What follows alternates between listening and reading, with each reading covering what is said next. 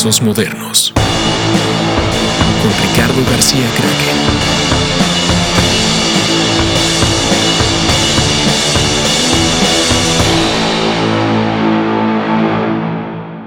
Hola, bienvenidos a Trazos Modernos. Eh, Trazos Modernos tiene un Patreon y se los quiero explicar más o menos para, de cómo funciona por si tienen ganas de participar. Eh, el podcast, como siempre, es gratis, está en todas las plataformas, como siempre lo subimos.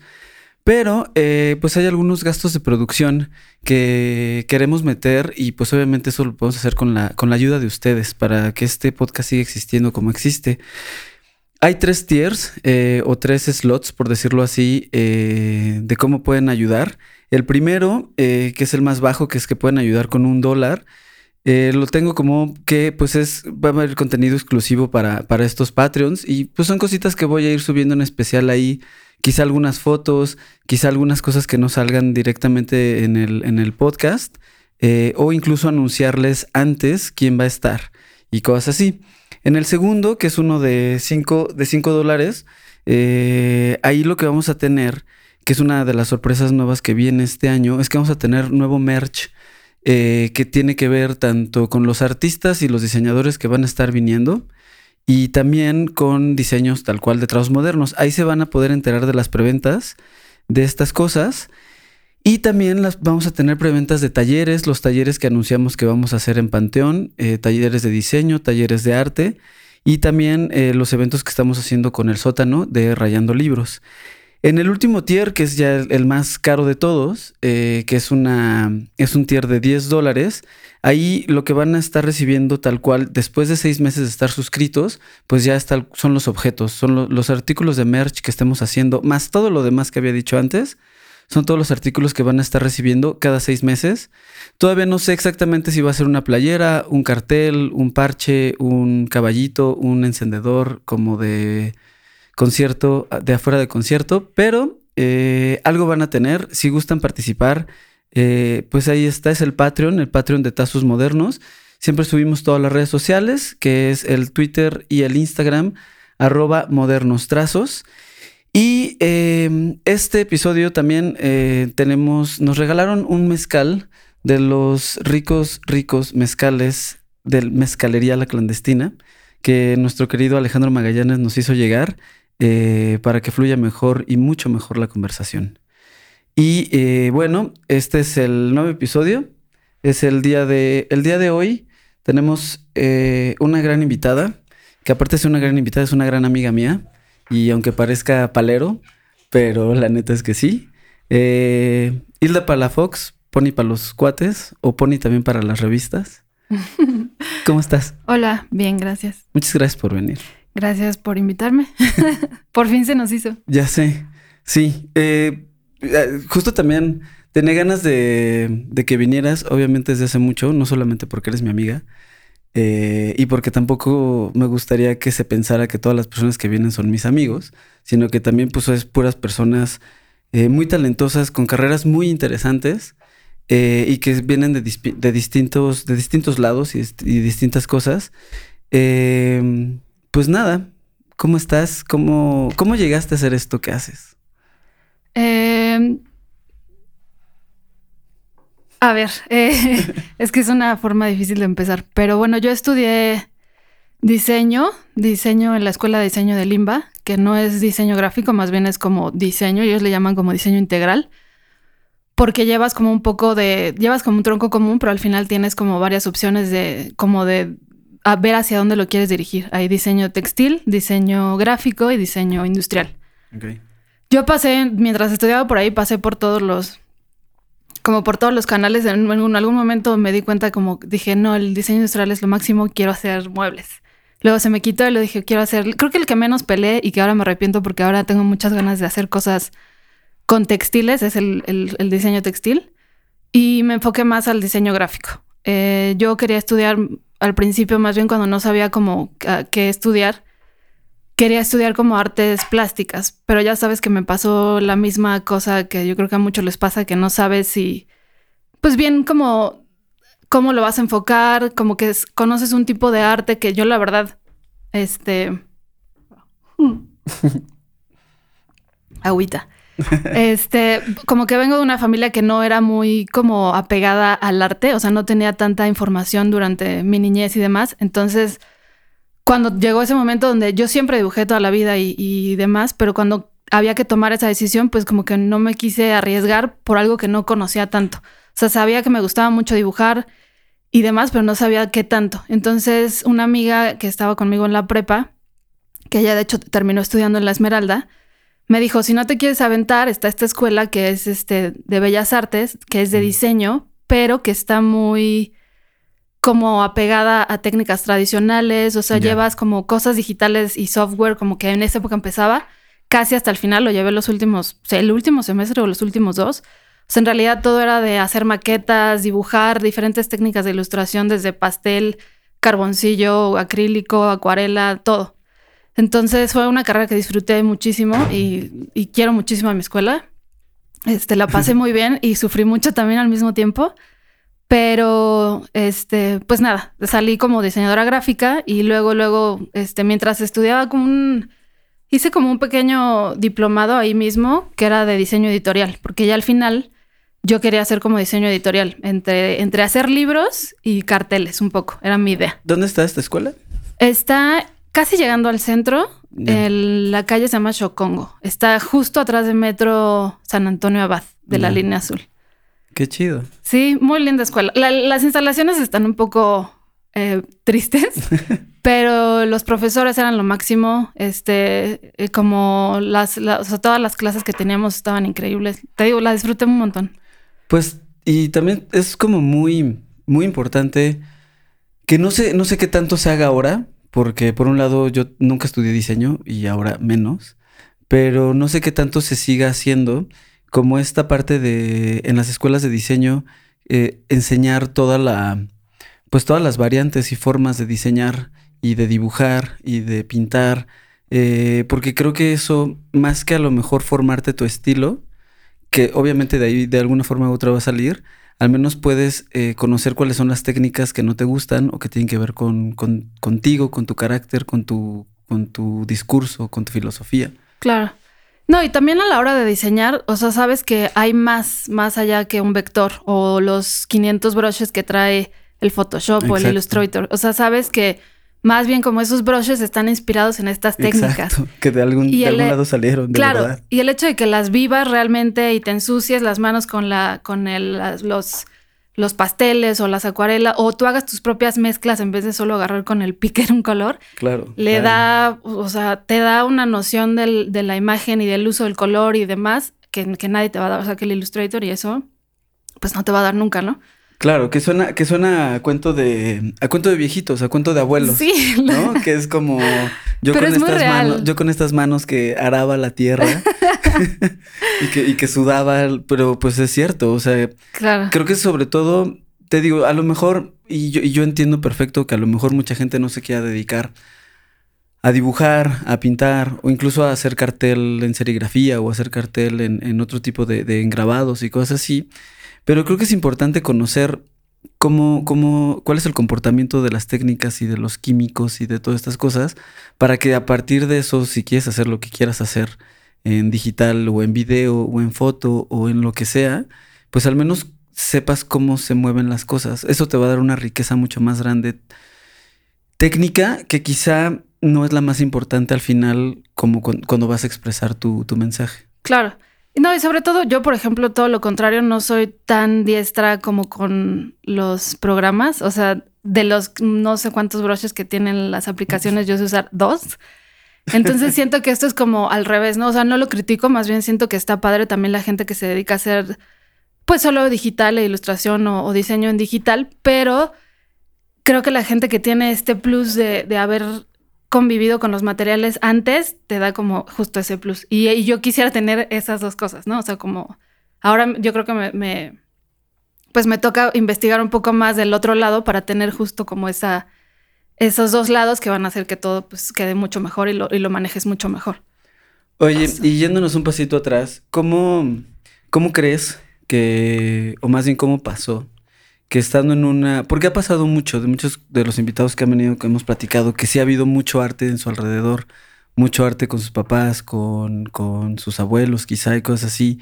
Y en tu familia que no la, que no la había, tus papás qué hacían, tu hermana qué hacía, y eh, a ti, ¿por qué a ti sí te nació esta, esta cosilla? Pues no, es que no es algo que yo diga como, ah, este, vi un día. No, más bien siempre, lo, desde que me acuerdo, yo mis momentos más felices eran dibujando. Y dibujaba literal en todos lados. O sea, cuando no. Ahora, o sea, ni siquiera dibujo tanto, yo creo, como antes dibujaba. O sea, sí, pero ya como con un propósito, ¿no? Claro. Y este, mi papá es ingeniero y mi mamá es licenciada en algo que tiene que ver como con números. Pero este, después se dedicó a nosotras, dejó su carrera cuando nació mi tercera hermana y, y más bien como que era mamá, ¿no? Y, y, no es que no hubiera, más bien de hecho yo creo que lo, lo poco que, no había como tantos libros y cosas a lo mejor de arte.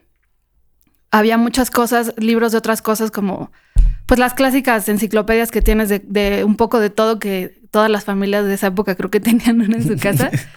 Entonces, como que yo me acuerdo que lo más, lo que más me interesaba siempre de esas eran, por ejemplo, las ilustraciones y las fotos, y me quedaba viendo horas las fotos. O, por ejemplo, los libros que me daban en la escuela.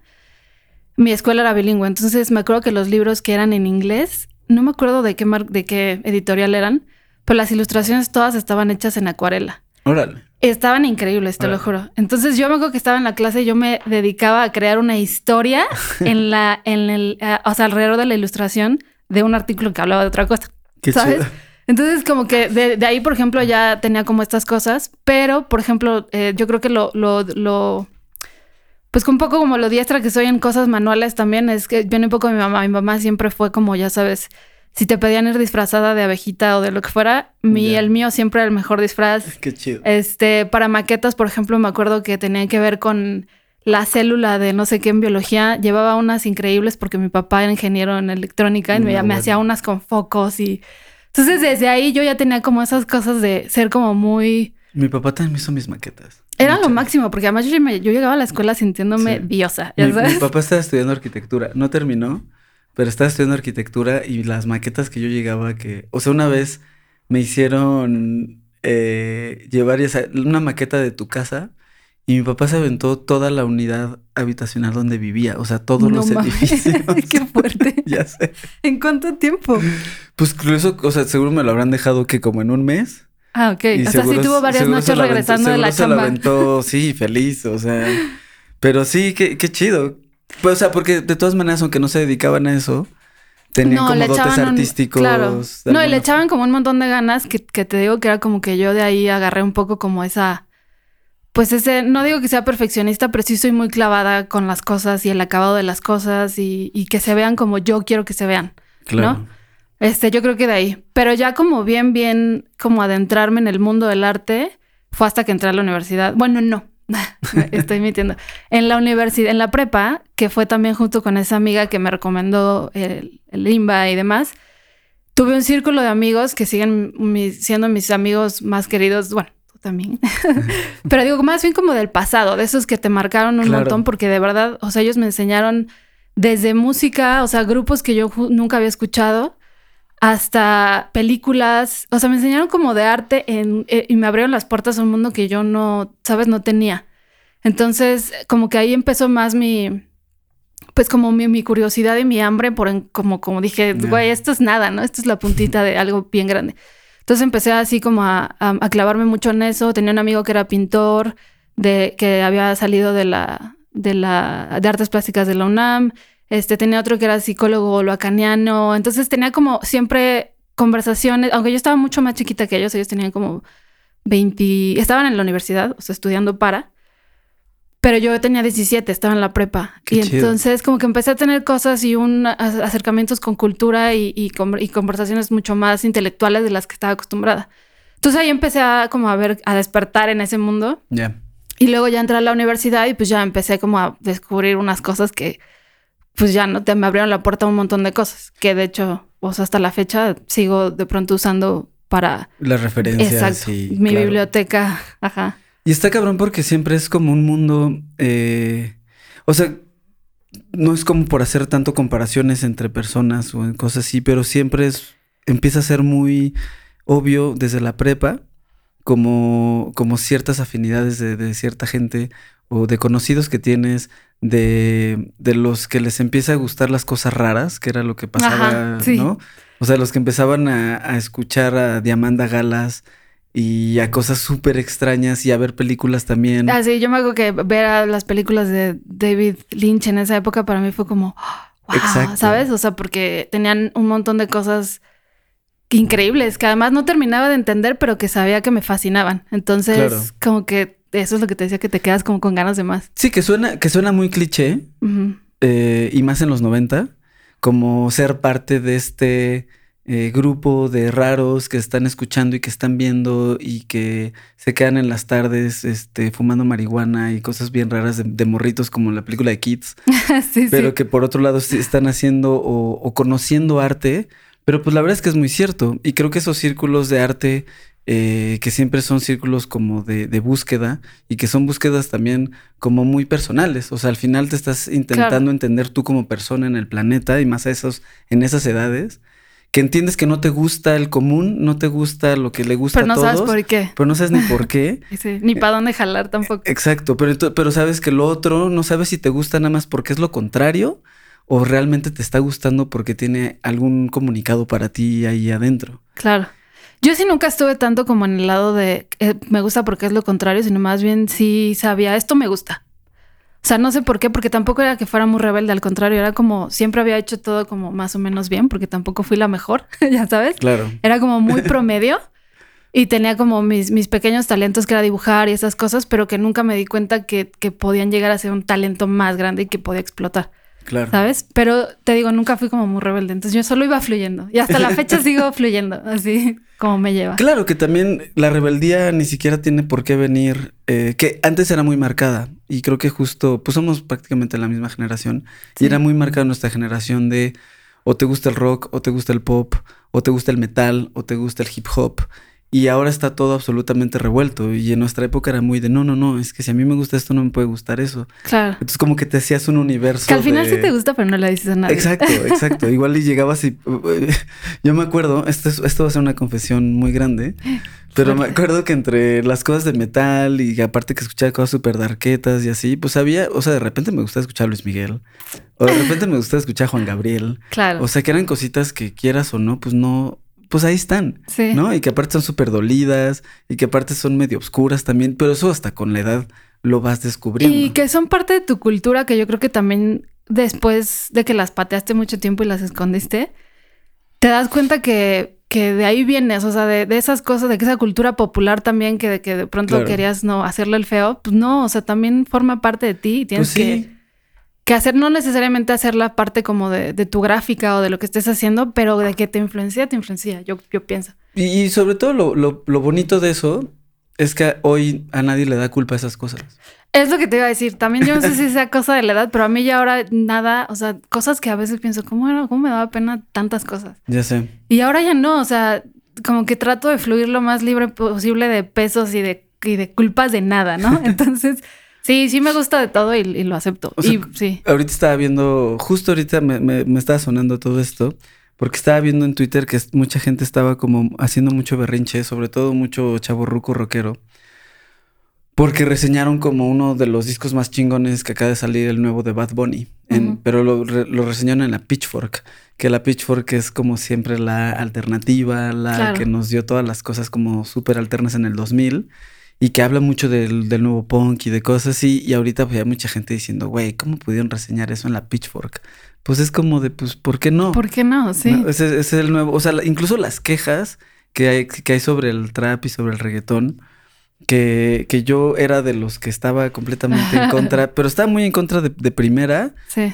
por, por ser vieja escuela y porque así me habían educado de lo que no está chido, digo, lo que no estás acostumbrado lo reyectas luego, luego, Claro. lo rechazas. Sí. Estuvo Me muy encanta tú, sí. Estuvo pochísimo. viste mi cara de ¿Lo rejectas? ¿You rejected? Te reyecteo. ¿Te rejecteo? Pero, pero poco a poco, pues como que me he dado cuenta que en realidad, incluso las quejas de las personas que no les gusta el trap o el reggaetón, son las mismas quejas de la gente que tenía en- con el punk, con el industrial, con el rock mismo. Eh, hay muchas, ajá, pues, son cosas muy incomprendidas y que son las cosas que existen hoy y que son las cosas que hoy están todo mezclado con todo. Y, y, más bien, yo creo que estamos ya viviendo en un momento donde antes a la gente le encantaba segmentar y dividir y etiquetar, y ahora más bien yo creo que entre más te embarres un poco de todo, mejor. o, sea, Ozzy, Osbourne en su último disco sacó una colaboración con Post Malone. Ozzy Osbourne. Ah, ok. Sacó una colaboración con Post Malone y Travis Scott. No, bueno. En la misma canción. No, bueno. que no, está, suena muy exótico. Que no está, no está buena la canción, pero aún así, o sea, es como, a ver, el padre del metal, el que inventó el metal, al día de hoy, 2020, que está, ya le, ya le diagnosticaron mal de Parkinson, está haciendo colaboraciones de este tipo y es como un pedo de, claro, o sea, ya, ya, afortunadamente ya no tenemos estas murallas que teníamos nosotros creciendo y que nos iban dedicando y que nos iban mandando a lo que nos mandaron. Claro. ¿No? Sí, sí, sí. Y siento que nos, no, bueno, nuestra generación fue un poco mucho la que empezó como con ese cambio. O sea, no sé si antes, un poquito antes, un poquito después, no sé, no, tampoco no tengo el dato, ¿no? Pero sí siento que como que lo empecé a notar un poco con esta ola de gente. Total. Entras después de salir de la escuela, entras a tus primeros trabajos. Ajá. ¿Cuáles fueron tus primeros trabajos? Mi primer trabajo fue cuando todavía estaba haciendo mi diplomado en la universidad, que lo hacía tres días a la semana, entonces en las tardes, entonces tenía como tiempo libre. No tiempo libre, sino más bien no estaba de lleno en la escuela todavía. Entonces me ofrecieron un... Tenía una amiga que trabajaba, que estudiaba conmigo en la... en el posgrado y ella trabajaba en un despacho, un estudio chiquito que estaba en la Roma. No, no es cierto, en la del Valle. Y nada, me dijo, estábamos buscando diseñador, este, yo estoy ahí de medio tiempo porque justo me no medio tiempo, pero más bien la dejaban salir temprano los días que tenía que ir al diplomado. Me dijo, yo creo que contigo tampoco tendrían problema porque no vas, no sé qué. Yo dije, sí, genial. Llegué y pues nada, estuve ahí trabajando como alrededor de un año y cuando terminé mi posgrado, mi diplomado y todo, y después de eso, estando ahí, eh, me llegó, no me acuerdo cómo, pero eh, me llegó la oferta de Morbito, doctor Morbito. Mm, claro, un saludo, por cierto. Él fue el primero que, que, me dio, como que me dijo, oye, trabajo en esta agencia. Eh, yo había, había formado parte también de una forma rara que también no recuerdo muy bien cómo llegué, de una exposición colectiva que era, había sido en el border de carteles. Ah, sí, el primer border donde que estaba en Orizaba, chiquitito. Ok, ok, ok, ok. Y me habían invitado, yo creo que de ahí como que, eh, perdón, Morbito vio mi chamba o algo y alguien le pasó mi contacto y me contactó y me dijo, oye, estoy buscando eh, arte junior, no sé qué. ¿Por qué no vienes? Y, obviamente sabes que cuando estás estudiando diseño, que te llamen de una agencia como cuando estás recién salidito, era como, wow, ¿no? Es el mejor trabajo del mundo. Y nomás me van increíble y voy a grabar comerciales, todas, todas increíble. Yo dije, no mames, wow. Fui y todo, me contrató. Y este, en una agencia que se llamaba, se llama, este, Oveja Negra, solo que ahora ya está como que se fusionó con otras y demás, entonces ya tiene como un nombre, creo que más largo. Ok. Y, y nada, estuve ahí como cuatro años y medio hasta que lo dejé por tratar de dedicarme a lo que ahora hago. Que en ese no, no fue como que luego, luego pasó, tuve muchas idas y venidas, regresé a la publicidad en algún momento y ya, ¿no? Ahora ya estoy como que ya agarré un camino, pero sí, como que fui y vine un ratito de, de por ahí. Que la publicidad siempre ha sido un buen, como una buena casa, yo siempre la he visto así, ¿no? Como para, por un lado, para asegurar una quincena. Claro. ¿No? Para tener un contrato y tener incluso hasta seguro social y cosas así. Pero también como para estar eh, expuesto a ideas distintas, a distintas formas de pensar tanto de personas con las que convives como de las marcas con las que llegas a estar trabajando. No, y, las marcas y los colaboradores, o sea, la, de los audios, los de no sé dónde, las casas productoras, o sea, de todo aprendes un montón. Pues sí, porque al final es como... O sea, al final es como un... Es una industria que está muy profesionalizada, pero que sí tiene en base la creatividad. Y entonces creo que te, te deja mucho como, como artista, como ilustrador o como a lo que te, te dediques después o no, o si te quieres seguir dedicando a la publicidad, pero creo que te educa mucho en procesos, en cuánto tiempos, en cuántos tiempos se puede pensar algo, cuántos tiempos se puede producir algo, cuánto cuesta producir algo. Claro. ¿No? Que a veces esas cosas eh, podemos ser muy creativos, podemos tener las mejores ideas del planeta, pero a veces no, no estás consciente incluso de cuánto cuesta desde el papel y la pintura eh, hasta cuando ya de repente dices, no, puta, quiero hacer un camión con esta gran idea que tengo, pero pues si no tienes un clavo, Claro. tienes que entender cómo hacer camiones sin dinero. Sí, y bueno, y no solo como a, a- a la cuestión del dinero, sino también de cómo bajar los archivos, eh, las resoluciones en las que tienen que estar, que a lo mejor y si es para una valla no tiene que estar a 300, pero sí tiene que estar al tamaño. O sea, esas cosas que luego como que, digo, ahora en realidad no es como que las use mucho, pero por supuesto que un montón de cosas que, eso, ese dato en específico, ¿no? Pero sí aprendí un montón de cosas, sobre todo a cómo resolverme yo cuando estaba tratando de, cuando todavía estoy tratando de resolverme como artista o como diseñadora o como ilustradora o como persona activa y laboral. Claro. ¿Sabes? O sea, como que ahí es donde, donde me sirvió un montón todo lo que aprendí. O sea, como a cómo administrar mi tiempo, cómo cobrar, cómo hacer un presupuesto. O sea, aprendías porque tú pedías presupuestos a un fotógrafo. Entonces tú lo revisabas junto con las de cuentas. Y ya de ahí como que dices, ah, por ahí tengo guardado uno y voy a ver cómo más o menos, o sea, cómo desglosan, Claro. ¿no? O sea, todo ese tipo de cosas que la verdad, yo cuando salí sí salí un poco harta, o sea, sí estaba ya como en un nivel, yo creo que emocional y de todo, como que no estaba padre.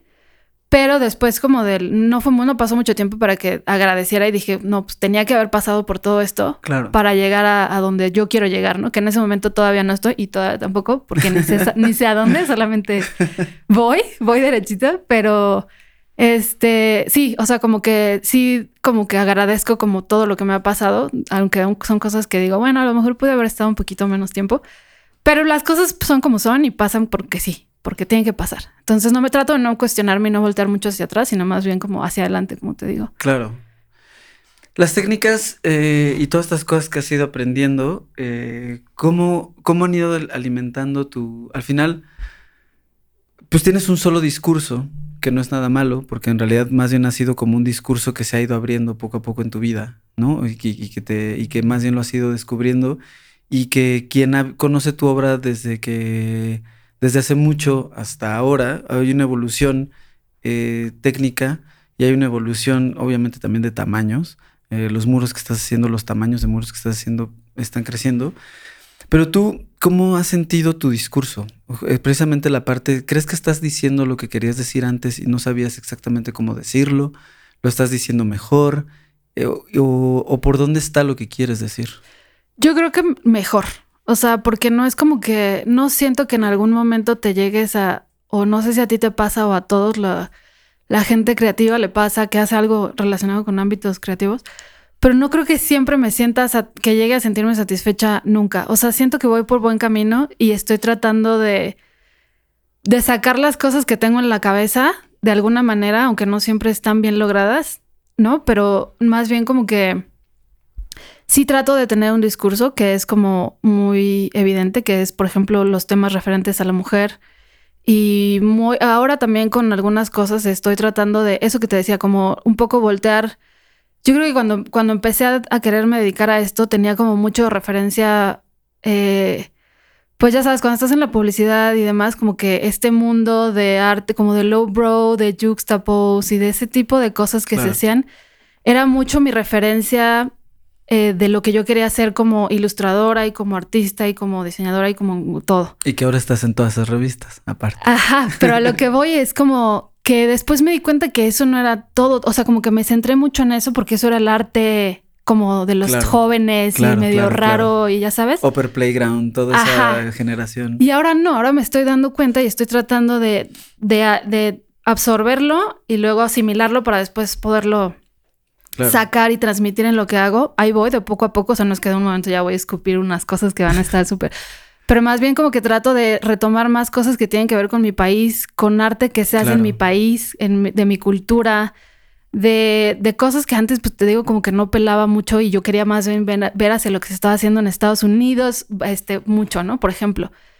Y no, o sea, como que el mundo no se acaba ahí. Entonces yo más Claro. bien dije, tengo que voltar. También como que me empezó a pasar que, que, que ahora me empezaban a invitar a cosas fuera y como que la gente no sabía, no se daba cuenta de dónde yo era. Y como que un poco me ofendía que me preguntaban de dónde era y dije, no me gusta que la gente vea mi trabajo y no sepa cómo. Digo, tampoco tiene que ser así, ¿no? Que, que, o sea, no. Sí, o sea, no, no tiene que haber luchadores y vírgenes para Exacto, decir no lo soy quiero mexicano. tan literal, ni, ni, ni máscaras aztecas, ni cosas, ¿sabes? Solamente quiero hacer yo mi, mi- traducirlo a mi trabajo, porque es algo que sí realmente me inspira y me enorgullece mucho. Y me gustaría que se viera de alguna manera, ¿no? O sea, como muy sutil, es solo un hint ahí, como un golpecito de, de mi cultura y de lo que soy, de lo cual estoy muy orgullosa. Entonces siento que eso es como algo que ahora estoy tratando como también de retomar un poco, ¿no? Como la feminidad y las mujeres y toda esta lucha que estamos teniendo ahora, que siento que es un gran momento como para levantar, como levantar la voz y con lo que yo hago y jalarlo también un poco hacia mi país, o sea, de qué está pasando eh, con el feminismo en México, ¿no? Y, que, y que creo que eso eh, como que se, se, está demostrando mucho últimamente y es como más evidente que conforme las historias las cuentes más desde tu visión, más que querer quizá tener una macrovisión o tener una, una visión global de, de, tus mensajes, mientras más eh, centrada es y más tiene que ver contigo, pues es conforme más, no solamente original, porque original obviamente va a ser, porque solamente tú ves el mundo como lo has estado viendo,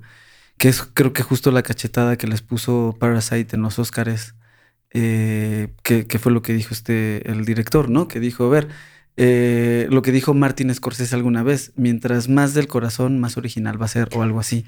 O sea, mientras más natural, mientras más auténtico va a ser. Claro, y por eso también siento que no hay que forzarlo. O sea, ahorita siento como ese llamado, pero tampoco lo voy a forzar poniendo la máscara de luchador, ¿no? Porque no es no soy yo ni es lo que quiero representar, pero siento que tengo que abrir esa puertita y ver que, que ya tengo ahí guardado que salga y alimentarme de más y ver hacia dónde lo llevo, ¿no? Y que creo que también es una parte de una madurez Claro. Muy importante porque nos pasa a todos. O sea, al, principio hay, hay como esta.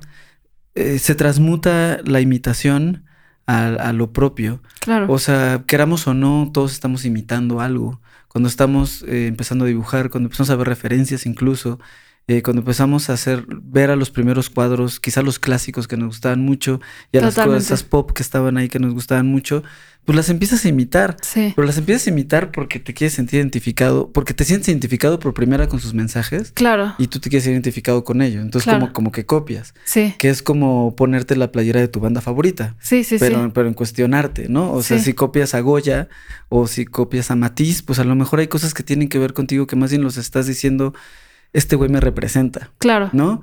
Y eso se va transmutando en tu estilo, en, lo que tú vas viviendo, en lo que tú vas así. Y, pero creo que necesita, necesitas pasar por ahí. O sea, es imposible pensar que, que, alguien que se dedica tanto a la música o tanto a esto no haya pasado por la etapa de imitación, así como de hacer covers o de, o de copiar tal cual un cuadro. O sea, yo, yo me acuerdo que yo empecé a dibujar copiando cómics porque eso era lo que me, lo que yo, el tipo de trazo que yo quería hacer, como lo que me representaba, como las emociones, como lo fuerte, como lo, ese era el tipo de cosas que, que yo me copiaba y estaba muy morrito y evidentemente el morrito no tenía ni por la cabeza que eso Yo copiaba a Bob Ross. ¿A Bob Ross? Te juro. Qué chingo.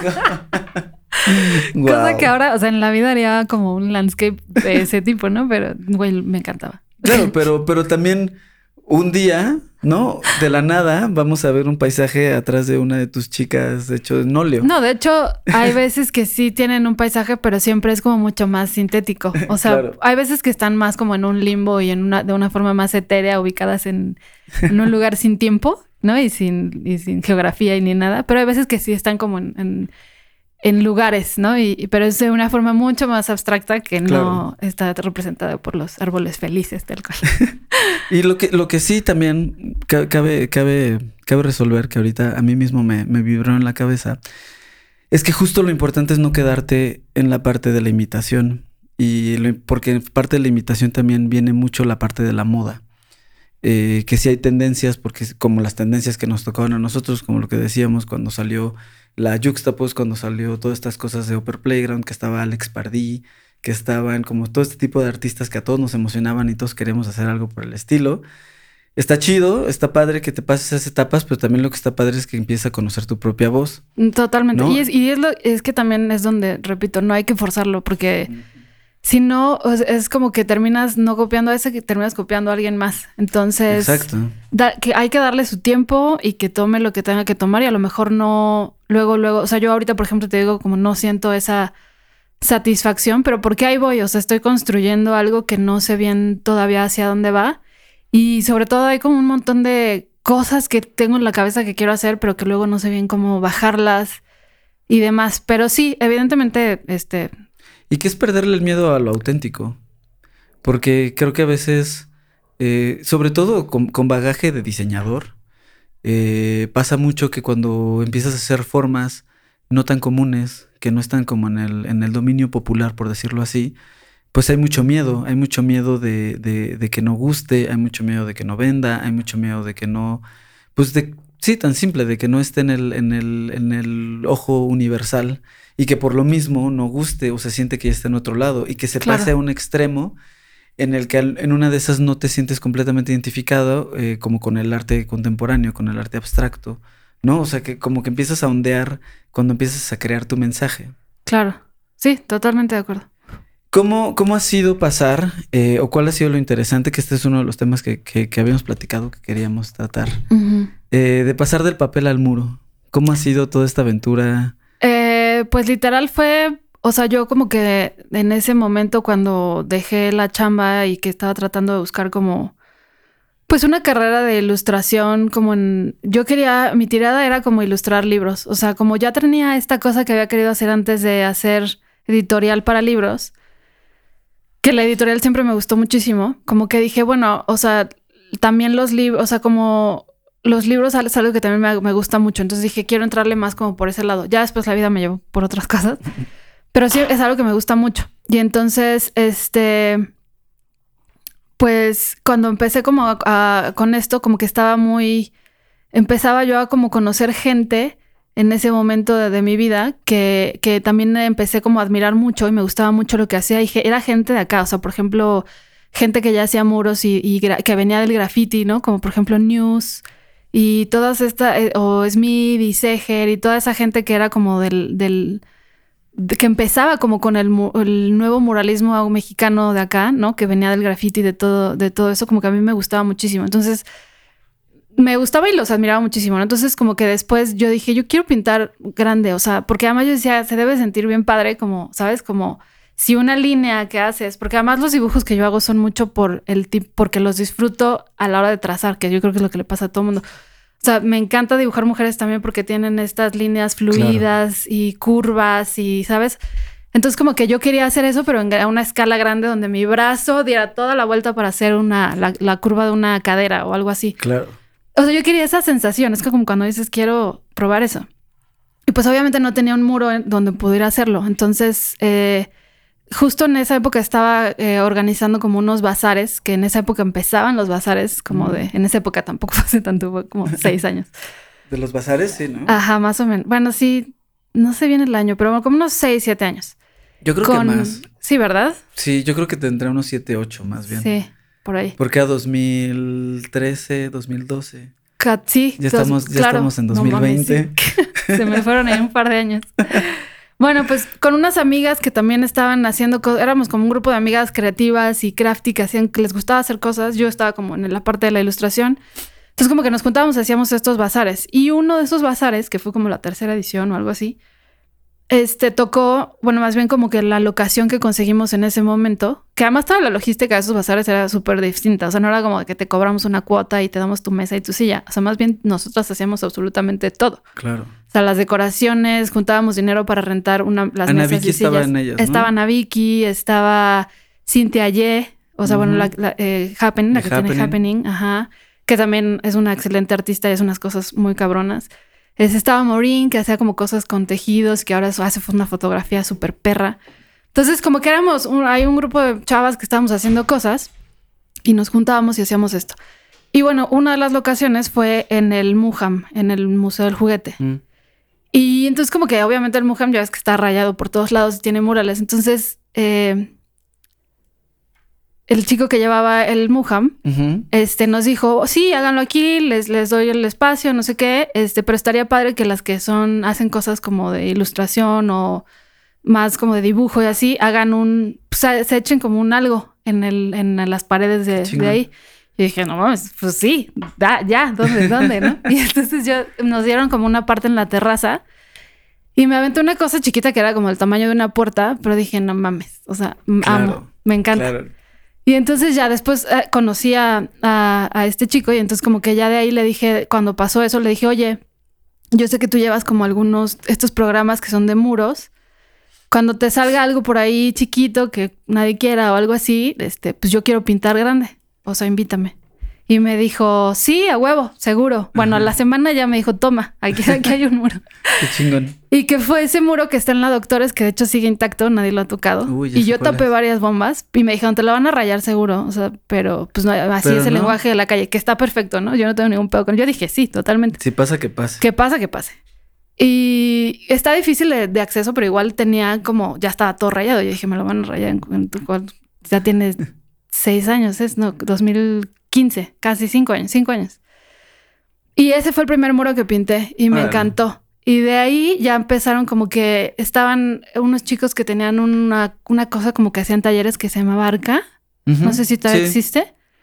No sé, pero sí, sí, sí me acuerdo. Bueno, ellos estaban organizando un festival acá y con otros chicos de, de en, en, en Holbox, que era, de, de murales. Y entonces me invitaron. Y ese fue el primer festival donde pinté. El de SeaWorlds era, ¿no? No, eso fue, eso vino es después. otro. Este era Ya. uno mexicano, o sea, Ok. lo organizaban unos mex- gente mexicana. Y este, y ya fui a pintar a Holbox y luego pinté acá en concreto. Y ya de ahí como que pues empecé a subir las fotos a Instagram y demás. Y de ahí empezaron a caer como cositas por aquí, cositas por allá. Pero era muy esporádico. En realidad creo que el año que más he pintado justo fue el año pasado. O sea, ese fue cuando más viajé para pintar y que, Que más explotó todo, ¿no? Ajá. Porque antes sí pintaba como que de vez en cuando, pero muy, muy poco, la verdad. O sea, muro. Y me encanta. O sea, y creo que es un. Pues es algo que disfruto mucho y que sufro mucho también porque me han tocado unos retos que sí, neta, cuando estoy ahí digo, ¿por qué? O sea, Claro. ¿por qué estoy aquí? ¿Por qué eres así? Claro, que, que aparte eh, los invito a que, a que vean justo en las redes de Pony los tamaños de muros de los que estamos hablando, que son edificios completos. O sea, hay uno que creo que es de los más famosos que tienes, el que está en Madrid, Ah, que, sí. que al menos el de- del que más fotos he visto. Yo también, sí. sí. Y que, ¿cuántos, ¿cuántos metros son?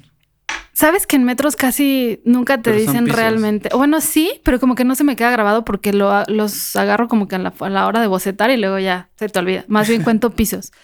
Acá eran como cinco pisos, pero de esos techos de altos de edificio viejo europeo. Así, o sea, de esos que miden como cuatro metros. Entonces échale como unos cuatro, cinco por cuatro, como 20 metros, ponle, por ahí.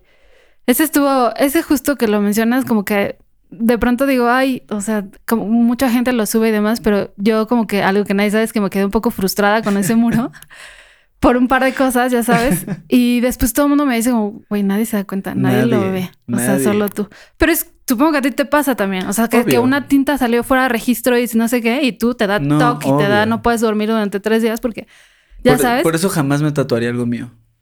Ay, bueno, sí. Jamás, Sí, jamás, jamás, jamás. O sea, he visto mucha gente, o sea, conozco gente incluso que se, que se ha diseñado todos sus tatuajes. Eh, Chris Hopwell, si lo conocen, del el diseñador de, de Jackknife, de los pósters, él, eh, todos sus tatuajes se los ha diseñado él. Qué fuerte, ¿no? Y, y como que los tiene muy diseñados para tatuajes de sus brazos. Y como que aparte tiene una razón de ser porque tiene uno en cada brazo y cosas así. Pero, y aparte ha hecho pósters con ellos y hace stickers con ellos. O sea, él mismo. Qué chido tener tanto, tanto amor por tu. Digo, yo es que lo amo también, pero, o sea, de que No, yo al día siguiente de que pinté algo ya lo odio. Claro. O sea, Yo no tan, no sé si tanto lo llego a odiar, porque más bien no, cuando, claro que no. cuando, y de hecho pasas del odio al amor, o sea, cuando llego a ver cosas muy viejas todo el tiempo. eh, o, o pósters viejos o así, es como de ay. Más bien sabes lo que luego me pasa. Eh, a veces me reclamo mucho, como el no mames, en esa época le echaba más ganas. O Claro. en esa época me interesaba mucho esto y ahorita ya no tanto. Entonces, como que luego me causa conflictos el, el chale, como que antes le echaba más, o puta, no mames, o le pude haber hecho esto, o por qué no sabía esto. Claro. O sea, nunca estás a gusto con. Es lo que digo, ¿ves? Es que es real. Y Jamás. luego, o sea, también, por eso digo también que ahora trato de fluir. O sea, porque todo el tiempo también me pasa eso que digo, es que antes hacía esto y tal vez como que en un momento perdí la visión porque me, y ya tenía, ya sabes, güey, deja de pensar mamadas y más bien ve y si las cosas están pasando así es por algo. O sea, como que ni tú te das cuenta. O sea, tiene, es lo que te, lo que te está construyendo, pero ya cuando pasen, es como cuando dicen así, nada, sí, claro, te quejas porque ahora tienes 30, pero cuando tengas 50 vas a decir, ay, me acuerdo cuando tenía 30. Y ahora Sí. estás, ay, me acuerdo cuando tenía 20. Pues no, o sea, más bien disfruta lo que hay y lo que está pasando y no te disperses porque se va. Entonces, Total, Total, total. Eso, en eso estoy ahora. O sea, no creas que yo soy tan, tan, tan zen de la vida. O sea, me cuesta un chingo de trabajo. Más No, bien es pero- algo que me estoy recordando a mí misma todos los días. Pero es que sí es bien importante vivir en, en lo que estás viviendo ahorita. Sí. O sea, obviamente es mucho, mucho, muy importante haber tenido este bagaje, haber tenido, o sea, que es mucho lo que repito en este podcast, es todo el tiempo que le has chingado para llegar a donde estás y cómo estás, pues es lo más importante de todo. Pero también que no se te olvide que hoy le sigues chingando. O sea, que al final este pedo no es, no es destino, es trayecto, ¿no? Claro. O sea, no es como vas logrando cosas, pero no significa que ya llegaste. Claro. ¿no? Porque si ya llegaste, pues ya te moriste. Sí, sí, totalmente. No, y al final como que también te das cuenta que a lo mejor tú empezaste con algo que le abrió las puertas a un montón de gente para darse cuenta también que... Porque a mí me pasó, o sea, yo empecé justo haciendo esto o queriendo hacer esto porque yo decía, como que con las redes sociales tienes acceso a tantas personas en el mundo que está haciendo cosas tan increíbles que cuando yo todavía no hacía nada, yo veía como esta chica que está haciendo bordados este, Claro. de macramé o no sé qué en Nueva Zelanda. Entonces yo decía, y tiene así 23. Entonces yo decía, güey, mi pensamiento era de si ellas pueden, ¿por qué yo no? no? Entonces esa era siempre la, la cosa que yo decía. Y hasta la fecha es como, si ellos pueden, ¿por qué yo no? Si él puede, Y ¿por qué yo también, no? y también creo que lo que, lo que sí es, es evidente eh, para muchos es que yo creo que sí tu estilo también ha estado marcando generaciones nuevas de, de muchas y de muchos morros y morras ilustradoras. Y me encanta. Morres, morres ilustradores que, que, que están haciendo cosas que, que se ve que, que eres in- inspiración para ellos, así como se ve que, que, que le están también chingando. Claro. ¿no? Y que y seguramente es gente que te va a escuchar y que te va a escuchar ahorita y que va a decir, ay, qué chido fuerte, ay, qué chido estudió publicidad. O sea, todo es importante. Sí, ¿no? sí. Todas nuestras inspiraciones. No, y sí, por ejemplo, eso lo he escuchado varias veces y hace poco, por ejemplo, me tagaron en unos comentarios de Twitter que decía como, sí, es que no sé quién le, le copia un montón a Pony. ¿Qué dice Pony de esto? Que tendría que decir algo al respecto. Y yo como, no, o sea, como... Claro. No me parece, no me ofende de ninguna manera, al contrario, se me hace súper chido. Claro. Y como dices, yo creo que cuando estás empezando, todos pasamos por eso. Yo trataba, yo mi hit en, cuando empezaba era Yoshito Monara y quería dibujar como Yoshito Claro. Monara. Claro. Y mis primeros dibujos tienen una clara referencia a él. Y después ya encontré mi propia voz y creo que es lo que digo que sigo como eh, eh, manejándolo, ¿no? Y, y- y torciéndolo para ver de qué más otras caras le puedo encontrar y mover y así, ¿no? Pero me parece genial que haya, haya este, chicos y chicas ahora que están en que quieren ser ilustradores o que quieren ser artistas o que quieren ser lo que sea. Parece genial. Entonces, Claro. como que no me pidan a mí que, que entre como en esos argüendes de Twitter, porque yo la verdad, al contrario, es como, güey, Y aparte, justo, o sea, eso, y, y eso es argüende. Y eso no, y eso al final del día no, no alimenta la industria. exacto. Si de por sí tenemos una industria creativa en general jodida en el país, y si de por sí el gobierno no está dando los mejores apoyos culturales, y de si de por sí eh, están oprimiendo a las morras, y si de por sí está todo, pues no mames. Exacto. O sea, si de por sí ya todo está de la verga, pues intentemos todos los que estamos en esto, o que al menos nos interesa, pues no ser los de la verga. sí, Que no nos toque ser, totalmente. ni, ser los pro vida. ni Yo quiero ser hasta totalmente, exacto, no, no hay que ser pro vida, ¿verdad? Pero sí tomar de la mano de la forma que puedas a la gente que viene detrás, porque tú estuviste en ese lugar en algún momento. Exacto. Y al contrario, más bien como abrazarlos. Y siempre que alguien, por ejemplo, va a una expo o que pasa a visitarme un muro y me dice, oye, me encanta tu trabajo o lo que sea, o sea, hasta se sorprenden y me dicen, ay, es que eres súper buena onda. Y yo como, güey, pues, ¿qué esperaban? O sea, como que. ¿Quién soy? O sea, soy na- nadie, ¿sabes? O sea, es como que no entiendo como por qué tenemos, y yo también lo pienso con gente que conozco que admiro y que resulta siendo una persona normal. Claro. O sea, no estoy diciendo que sea nada, ¿no? Pero a lo que voy es eso, como que tenemos que quitarnos eso y más bien avanzar y como sí, si tienes de referencia algo, ya después lo superarás Exacto. y encontrarás tu propia voz Exacto. y chingón.